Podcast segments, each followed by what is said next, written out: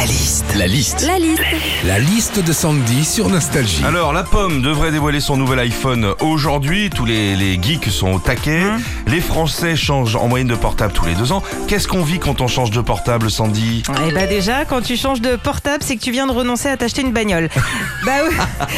Aujourd'hui, le prix des portables, c'est n'importe quoi. hein. Mais bon, t'as l'appli bourse, calculette et boussole, et ça, je suis désolée, mais ça a un prix.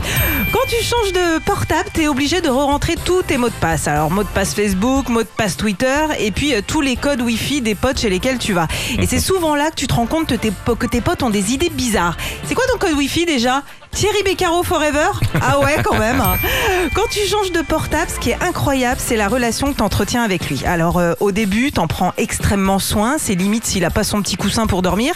Et puis, au bout de trois mois, par exemple, il est à côté de toi dans la cuisine. Il se prend du graillon et un bout de jambon sur l'écran. Tu dis, ouais, c'est pas grave.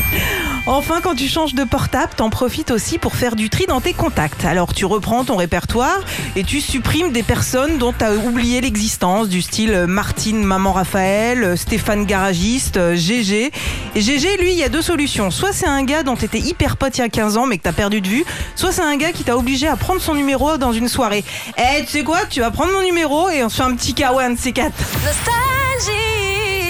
Retrouvez Philippe et Sandy, 6h, 9h sur Nostalgie.